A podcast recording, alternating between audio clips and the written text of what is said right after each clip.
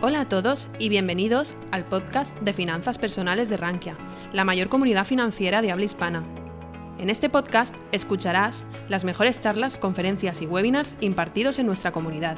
No olvides suscribirte a nuestras plataformas para estar al tanto de todo nuestro contenido. Les dejamos con David Núñez Longuiera, cofundador de quietinvestments.com. Es coautor del libro La guerra financiera asimétrica, número uno en ventas en Amazon. Este año ha recibido el premio al mejor autor en finanzas en los premios Maite Juárez, otorgados por Covas Asset Management de Francisco García Paramés. En nuestra charla, David nos desvelará los mitos sobre la gestión pasiva. A esta, a esta charla sobre indexación la hemos titulado Todo el mundo debería ser millonario invirtiendo en bolsa, puntos suspensivos, o no. Y ahora vamos a ver por qué. Todos sabéis que hay hay muchos mitos sobre, sobre indexación, pero también hay algunos excesos, ¿no? Y, un poco hoy vamos a ver de ello. Bueno, por supuesto que todos conocéis este, este gráfico. Este es el famoso gráfico de, Jeremy Siegel sobre los retornos totales de, la bolsa. Un gráfico al que, mm, bueno, que se le han hecho muchas críticas y con razón, y algunas de ellas son, son obvias. Una que está referido al, al mercado norteamericano. La siguiente es que mm, usa evidentemente el dólar. Los demás no usamos el dólar, usamos el euro, la moneda que toque. La inflación, por supuesto, es la inflación de Estados Unidos, no, la inflación de, tu país. Y luego que, mm, que, bueno, que aparece así 200 años, ¿no? 200 años es mucho tiempo. Es mucho tiempo para cualquier inversor, incluso para, para Buffett. Y, y claro, son, son inconvenientes graves, porque una cosa es lo que, lo que dice la, digamos, la teoría y las estadísticas, y otra muy diferente es la, la praxis individual de cada inversor, ¿no? Y vamos a ver un poco de eso. Este es Jamie Siegel, que parece que se está escaqueando de su responsabilidad con el, con el gráfico. Y su obra principal se titula mm, Stocks for the, eh, for the Long Run, que aquí se ha traducido por Guía para invertir a largo plazo. Bueno, y un libro que, mm, que, es bastante interesante y es una pena que, que muchos inversores lo hayan reducido a, ese gráfico, tanto para criticarlo como para, para alabarlo. Yo recomiendo su lectura porque, porque explica muy bien cómo funcionan los mercados, la historia de los mercados y vale la pena leerlo. Aquí tenemos este otro señor que se parece a un actor de cine negro que se llama Edward G. Robinson. Pero no es un actor, se llama Benjamin Graham, todos lo conocéis porque es el autor de, del inversor inteligente, la Biblia del, del value investing. Y él, mucho antes que, Jeremy Siegel y, y todo el relato acerca de la eterna rentabilidad de las acciones, ya se hacía estas preguntas, ¿no? Si eso es así, si no es así, si funciona de esa manera. Bueno, al contrario que Buffett, pues Gahan, mm, se retiró, disfrutó de, 20 años leyendo libros y haciendo estudios, tuvo tiempo para, mm, para ir a Francia a recoger las pertenencias de, de su hijo, que lamentablemente se había suicidado, y de camino, pues, pues se casó con la novia de su hijo, su difunto hijo. Sí, eh, e, estas cosas Buffett no, no, las cuenta, pero mm, me ha venido a la cabeza porque mm, cuando invertimos, em, tenemos que tener presente que el dinero es para gastar. El dinero no es para, para estar en un Excel. Hay que decir que Graham mm, sabía gastar su dinero y, y sabía vivir. Pero bueno, al fin y al cabo, ¿quiénes somos, quiénes somos nosotros para, para criticar la vida personal de nadie, no? Bueno, el inversor inteligente nos va a contar una historia que vamos a comentar aquí y, por supuesto, recomiendo la lectura del libro. Ahora está muy de moda, ¿no? Porque la gente se queja, dice que es, aburrido, que el, estilo, es muy pesado, ¿no? que los ejemplos están anticuados, pero bueno, eso pasa si, lees un libro de principios generales sobre inversión y te lo tomas como una especie de manual práctico para invertir. Claro, y luego, mm, pues un libro que, requiere un esfuerzo, ¿no? Y leer cansa, se te va la cabeza, en fin. Em, os, voy a hacer un apunte sobre, sobre Una de las biografías de Graham, los herederos comentaban que mm, los royalties que recibían por el inversor inteligente, pues tenían un comportamiento mm, descorrelacionado con el mercado. Quiere decir que mm, cuando la bolsa subía, pues los royalties bajaban. Pero luego cuando la bolsa se derrumbaba, pues la gente parecía que, espabilaba y decía, voy a leer el inversor inteligente y lo voy a comprar porque el viejo tenía razón. Ahí lo dejo para el que tenga acceso a los ingresos por royalties de los herederos de, Benjamin Graham.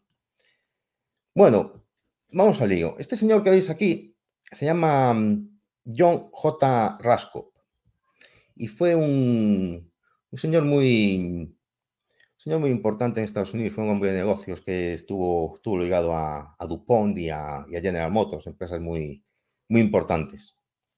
Y, bueno, además fue el, si no recuerdo mal, fue el promotor del, Empire State Building. Y además creo que fue miembro del, comité de, dirección del Partido Demócrata. Vamos, estaba metido en todos los ajos. No era un nadie, por decirlo llanamente. Bien, pues Rasco publicó un artículo en una revista que se, titulaba como, como se titula este, digamos, esta, esta charla, pero sin el o no, que todo el mundo debería, hacerse rico en la bolsa. Él decía que mm, si invertías 15 dólares al mes, o sea, 180 dólares al año, en, acciones de buenas empresas norteamericanas y reinvertir los dividendos, pues que al cabo de, de 20 años tendrías 80 mil dólares. 80 mil dólares de los de entonces, no, de los de ahora. Y que una afirmación arriesgada, teniendo en cuenta que el, artículo lo, publicó, eh, para su desgracia, en 1929. Y aquí voy a dejar apuntado una cosa. Em, todo el relato de la rentabilidad infinita de las acciones suele, em, suele acrecentarse en los periodos alcistas. Y, los comentarios de Rasco no fueron únicos por, aquella época. Se hicieron muchos más. Bien, pues Graham se preguntó si esto era verdad o si era mentira. se puso a hacer los cálculos. Y llegó a la conclusión de que mm, después de invertir 3.600 dólares a lo largo de, 20 años, lo que, lo que obtenías eran 8.500 dólares de 8.500 dólares a, a 80.000, hay una diferencia que yo creo que es notable, aunque sean 8.500 dólares de, los de entonces. Pero mm, este señor que veis aquí, que se llama Jason Zweig, que es el comentarista de, del, inversor inteligente y un periodista financiero que escribe para el Wall Street Journal, em, también hizo estos cálculos y los hizo creo que en compañía del propio Jeremy Siegel y llegaron a las mismas conclusiones que, que, que les daba más o menos lo mismo, entre 8.500 y 9.000 dólares. Y el índice que, usaban era el, el, Dow Jones, ¿no? Bueno, pues vamos a ver qué pasó. Vamos a ver qué pasó. Bueno, aquí tenéis el, bueno, he puesto SP500, pero no es el SP500, pero sería el SP90 hasta, 1956, 1957, si la memoria no me, no me engaña, el SP no, no, pasó a tener 500 empresas, y antes era el, SP500, SP90, perdón.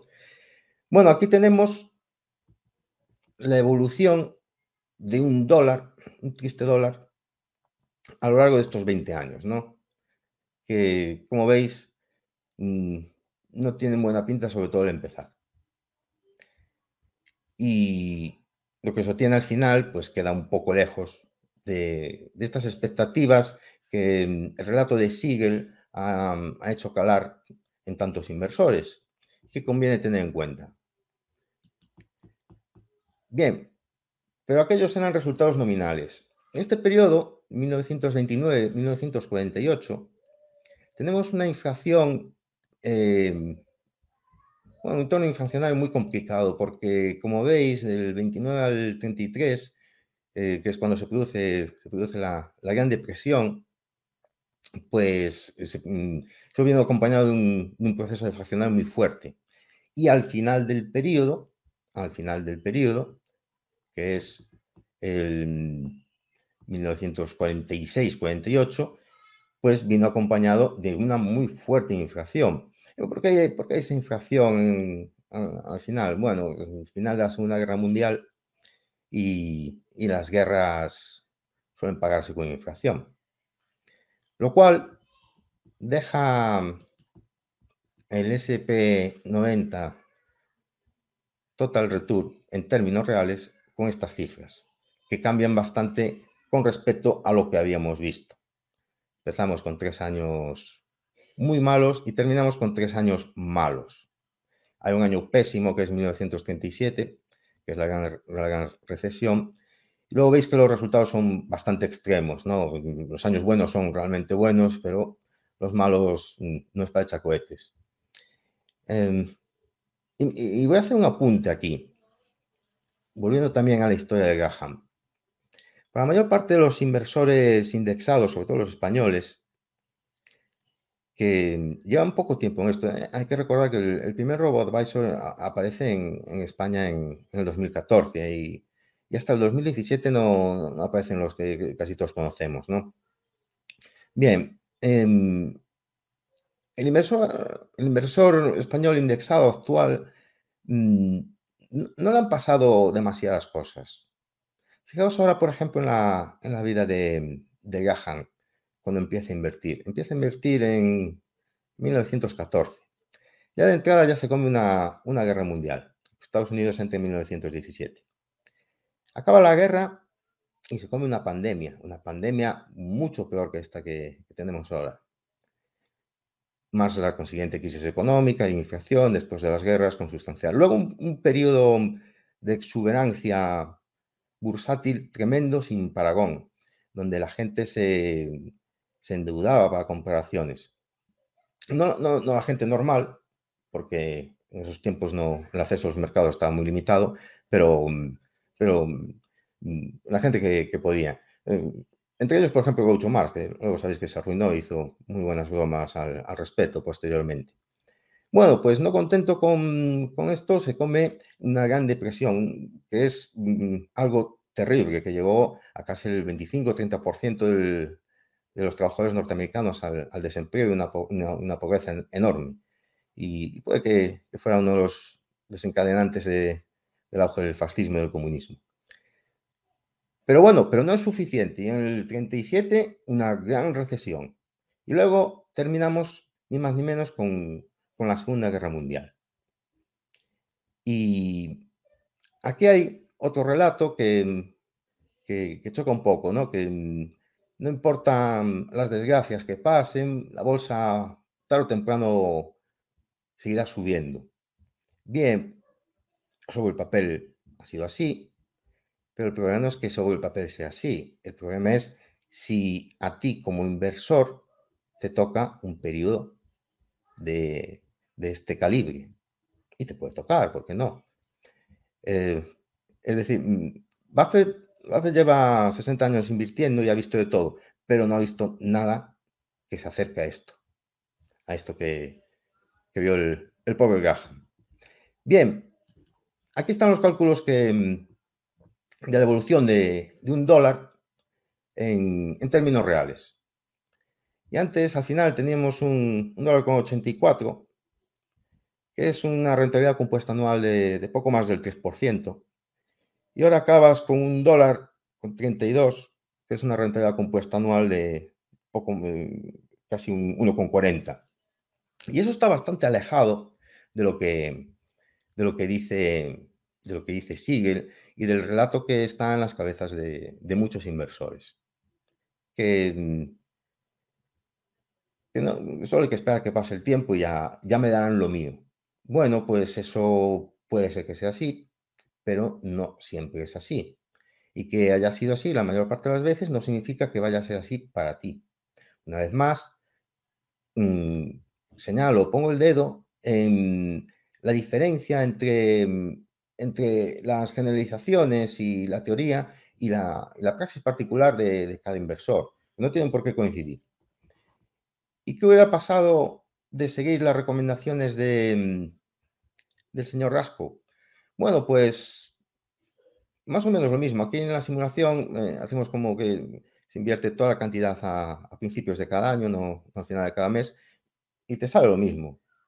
8.000, casi 8.500 dólares, que son los, las conclusiones a las que había llegado tanto Graham como luego posteriormente Zwei y, y Siegel, ¿no?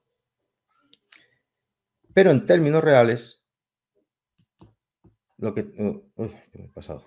Lo que tenemos son 5.207 dólares, no los 8.500. O sea que tienes al final de 20 años, en términos reales, has conseguido un beneficio de 1.600 y pico dólares, que es un 44% de rentabilidad total acumulada en términos reales.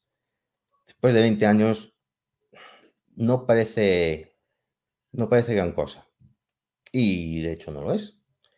Y como todos sabéis, se aleja se aleja muchísimo de las expectativas de rentabilidad que, exige el, inversor indexado. Ahora vamos a dar un, salto en el tiempo. Pasamos del, siglo XX al siglo XXI. Y aquí, perdona si os pongo las tablas, pero es que a, mí lo que me gustan son las tablas. soy de, gráficos, no. Si os dais cuenta en esta situación, son 20 años. Lo voy a repetir, 20 años para un beneficio pírrico. Hay algo positivo que se puede decir, que, has conservado la, integridad de tu capital, pero no has conseguido los beneficios que, esperabas, ¿no? Desde luego no los que, los que decía Rasco. Me recuerdo un poco ¿Sabes el chiste de está un señor picando piedra y con las manos ahí reventadas, sudando como un animal, destrozando piedra tras piedra, bajo un sol, un sol que es un infierno, con los riñones reventados. De repente se para y, y dice, se dice a sí mismo, llevo 30 años picando piedra como un desgraciado. Tres veces me han ascendido ya. ¿De qué carajo empezaría yo? Pues este es el, chiste que se le puede aplicar muchas veces al inversor indexado, aunque él cree, aunque él cree que no es así. Bueno, siglo XXI. Esto que tenéis aquí son los resultados del Vanguard 500, expresado en euros, ojo, no en dólares, en euros, y le hemos aplicado la inflación según el, IPC armonizado, ¿no? que, es el, que, es comparable con el resto de, países europeos. Entonces nos queda el Vanguard 500 en, términos reales. Voy a hacer un comentario pequeño respecto a términos nominales, términos reales. Mm, a mí me parece lógico que el inversor mm, desconfíe de los datos de inflación oficiales, mm, por varias razones. ¿no? Metodológicas, por ejemplo. Otra de ellas que los, publican organismos oficiales y que dependen del gobierno, ¿no? El gobierno, al gobierno no... Por un lado le gusta la inflación porque diluye la deuda, pero por otro lo que no le gusta es que los ciudadanos lo sepan. No, porque eso resta votos. Entonces, es, hasta cierto punto es lógico que no siempre, siempre dude de ello. Pero es que, además, el inversor puede decir, mm, bueno, pero esta inflación es una media nacional para todo un estado, ¿no? Dentro de un estado, las diferencias de inflación entre un sitio y otro también pueden ser importantes. Entre comunidades autónomas, por ejemplo, puede ser distinta la inflación de, en Andalucía que la que está en Madrid. Pero es que incluso dentro de una comunidad autónoma, dentro de una misma ciudad, puede haber diferencias de inflación, ya solo atendiendo al factor vivienda. Y además, incluso podemos añadir otra razón, y seguro que hay muchas más, mm, y, es la siguiente, que a no todo el mundo no, todo el mundo va a experimentar la misma inflación. Es imposible. Dependerá de sus, pautas de consumo. Habrá gente que, le afecte más y le afecte menos. El caso es que, evidentemente, no, no, se, puede, no se puede determinar y, y, alguna referencia debemos, debemos tomar. ¿no? Entonces, eh, hemos tomado la, el IPCA, pero señalo estos, estas objeciones, ¿no? que, son, que son razonables, pero razonables, pero muy difíciles de, esquivar. Bien, solo hay que mirar el periodo 2000-2008, nueve años, nueve. De esos nueve, siete en rojo. Y los que están en verde, uno es una nadería, que es el 2003, y otro, pues tampoco es para echar cohetes, que es el 2005. Son nueve años. El inversor indexado español del momento, que lleva cinco o seis años indexado, no ha pasado por esto ni por asomo. Y, es importante que es importante los mercados tener memoria. Vamos a ver. Un euro invertido a principios del año 2000 evoluciona de esta triste y penosa manera hasta el año 2015.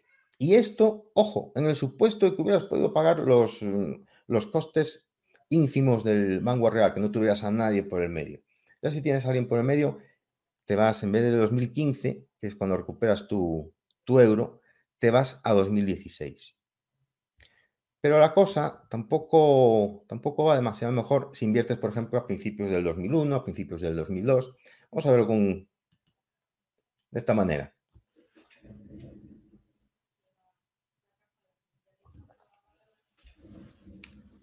Ya.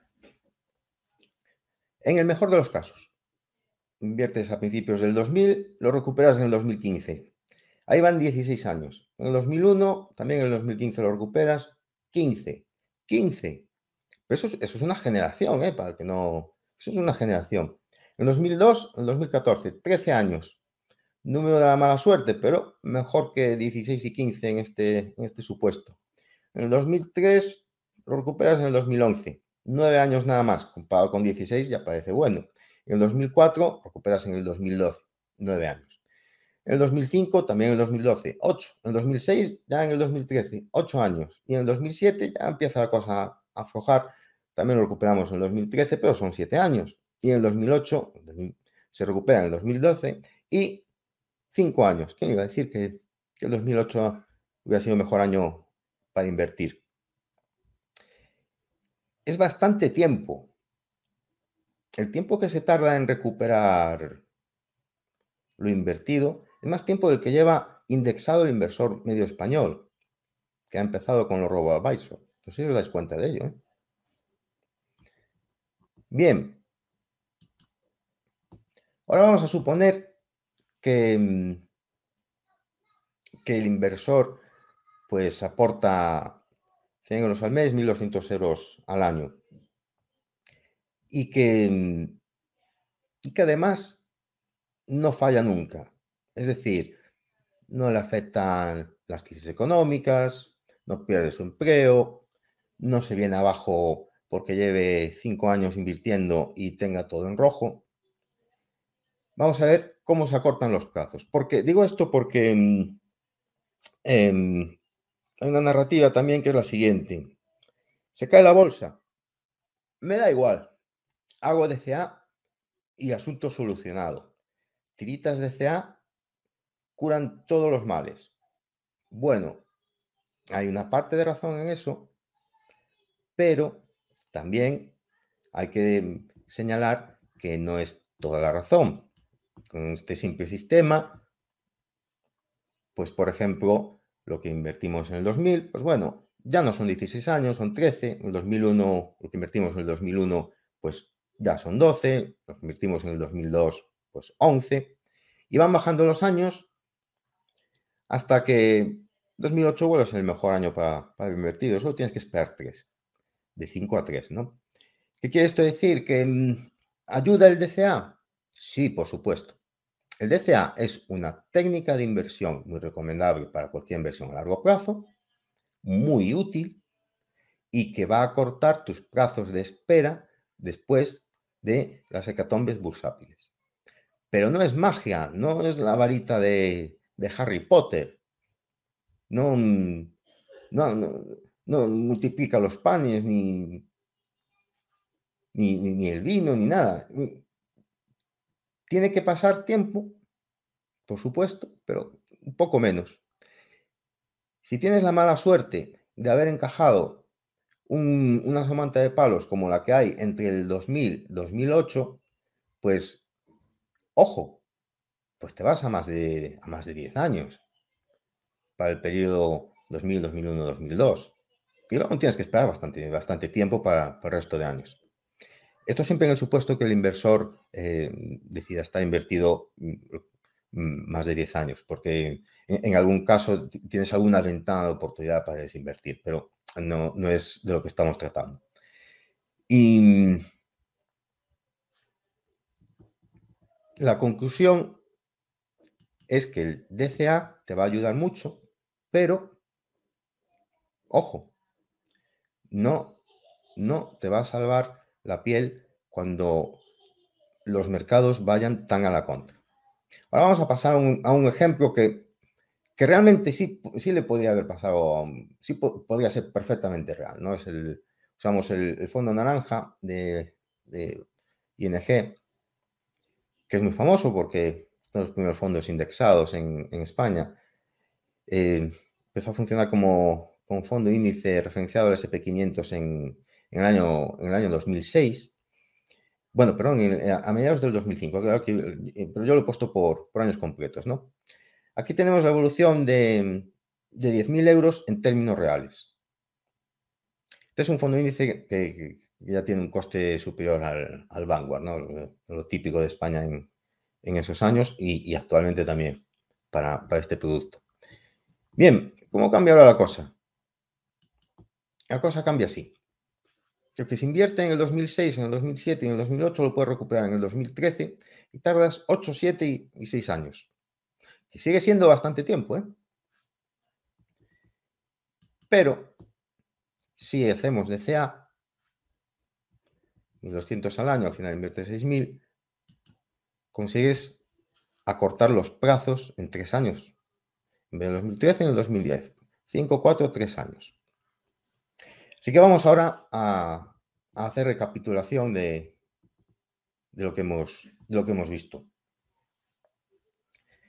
Mm, hay un problema con, con, la indexación. yo no lo llamaría a lo mejor problema, ¿no? Pero quizá, el, término, término correcto sea, sea peligro, ¿no? Y es el siguiente. Creo que, mm, que muchos inversores no son conscientes de que la gestión pasiva o la indexación o la indexación, mm, no voy a entrar en cuestiones terminológicas, que cada uno lo llame como quiera.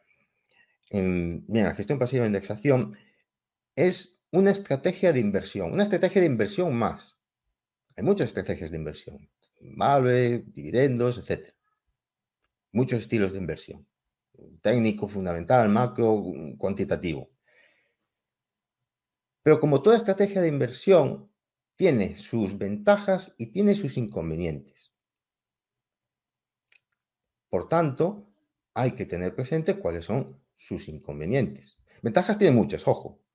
Mm, pero bueno, mm, aquí estamos intentando desmitificar un poco y, poner los pies sobre la tierra. Mm, nos centramos en quizá más los inconvenientes. Y el principal inconveniente que habéis visto es que lo que dice la teoría que te va a pasar a lo que puede decir la práctica que te va a suceder son dos historias distintas. Y ojo, que los ejemplos que he usado del Vanguard y del Fondo Naranja son muy ventajosos para el inversor. ¿Por qué son muy ventajosos para el inversor? Porque partimos de que ha empezado a invertir. Todo lo malo, por ejemplo, en el ejemplo del Vanguard, todo lo, vamos a poner aquí, para que veáis lo horrible que es el periodo. Opa. Aquí está. todo lo malo le pasa mm, en sus, digamos, en, sus nueve primeros años de, inversor. ¿Qué, es lo mejor que le puede pasar? ¿no? ahora imaginaos que, este periodo del 2000-2008 le pasa por cuando lleva 20 años invirtiendo o cuando le faltan 5 para empezar a retirar su dinero. El ejemplo es muy ventajoso y el del fondo naranja también.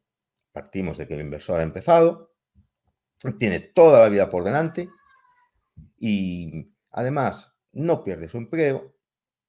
Porque, en claro, es que en el, en el, Excel nadie se queda en paro. En el, en el Excel nadie tiene que cambiar de coche. En el Excel no tienes que pagar la ortodoncia a tu hijo. En el Excel no hay, no hay eventos negativos, hay columnas, porcentajes, fórmulas. Pero eso no es la vida real. Eso no es la vida real. Así que en el, ejemplo propuesto, al inversor que empieza a invertir puede mantener su aportación y no le afecta ni la crisis ni la recesión, mantiene su empleo, todo le va bien. Pero ojo, que eso no tiene por qué ser así. El ejemplo es ventajoso. Bien, por tanto, es una estrategia de inversión con sus ventajas y sus inconvenientes. Y el inversor debe ser consciente de ambas cosas, sobre todo los inconvenientes, en el sentido que debe tener un plan B, si las cosas se tuercen. Mm, mm, plan B hay muchos, pero mm, hay que tenerlo, hay que tenerlo en cuenta. Luego, hay una expresión que yo creo que, debería preocupar, no digo que sea necesariamente negativo, no, pero debería preocuparnos, y es la siguiente. Eh, y, soy, se oirá mucho, es em, la popularización de la gestión pasiva. Y yo me pregunto, y me pregunto en voz alta para todos vosotros, ¿por qué se populariza una estrategia de inversión? ¿Por qué una estrategia de inversión llega a ser popular? Bueno, puede ser por muchos motivos, pero desde luego no es porque pierda dinero. Una estrategia de inversión se populariza porque ofrece beneficios. Como ofrece beneficios, se hace popular y más gente la adopta. Y esto per se no es ni bueno ni malo, pero hay que dejarlo apuntado ahí que es cuando las bolsas suben y los índices dan, dan ganancias, que todo el mundo parece un genio y parece que es gracias a él que las bolsas suben y que, y que las rentabilidades de doble dígito pues van a seguir lloviendo del cielo hace eternum. Pero la vida real, cuidado, no es así. La historia nos dice que no es así y el futuro probablemente nos dirá lo mismo. Así que cuidado con la popularización. Tened en cuenta que, a ver, em, ¿por qué se ha popularizado? ¿No? Bien, pues básicamente porque desde el 2009 hasta, hasta ahora los índices han ido muy bien. En líneas generales han ido muy bien. Por tanto, la gente ha ganado dinero. Y además, contaba con el descrédito o la impopularidad de la gestión activa, ganado pulso por la gestión activa. ¿Por qué? Por sus altos costes y sus malos resultados en comparación con, con la pasiva. Pero no os olvidéis, que nadie se olvide, que John Bogle ha cabalgado después de muerto realmente. Hasta, hasta este siglo, ¿no? Hasta hasta este siglo la, gestión pasiva era, residual, era muy minoritaria. Empezó a crecer, pues ya mm, después, sobre todo a partir de, del pinchazo de las, de .com y, realmente se ha, consolidado después de la, crisis del 2008. Así que son dos, también dos, dos puntos a tener en cuenta. Esto es reciente. Y como es la estrategia ganadora y la que da beneficios, es la estrategia popular. Y las que han perdido, está asignato en la naturaleza humana, pues, pues son machacadas. Bien, ¿quiere esto decir que la gestión pasiva la indexación no, es recomendable? No. La gestión pasiva la indexación es una manera muy inteligente de invertir. Eh, aquí me estoy limitando solo al tema de las acciones.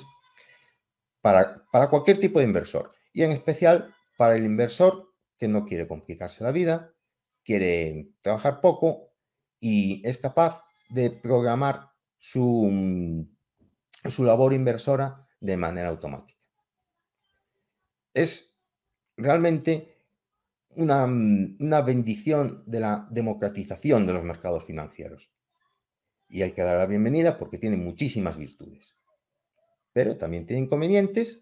Aquí hemos señalado unos cuantos que es necesario que los inversores los tengan en cuenta. Porque cuando la bolsa sube, todo el mundo está contento, todo, todo, el, mundo, todo el mundo gana, hay mucha euforia, pero estas historias no terminan así.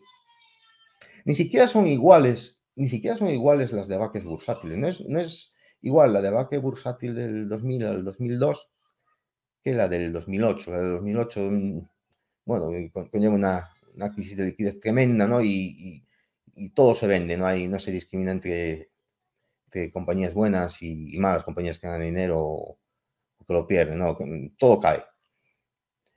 En cambio, la, del 2000, la del 2002, digamos que, afectaba más, más bien a, grupos de empresas que dominaban los índices. Esto, mm, vamos a, mojar alguien saque el tema de las preguntas, pero... Mm, pero hay que tener en cuenta que, Em, a veces la rentabilidad de, un índice general de acciones eh, viene determinada por, un grupo pequeño de empresas y concentrada en dos o tres sectores. Y a veces está más repartido, pero, mm, pero no siempre es así, ¿no?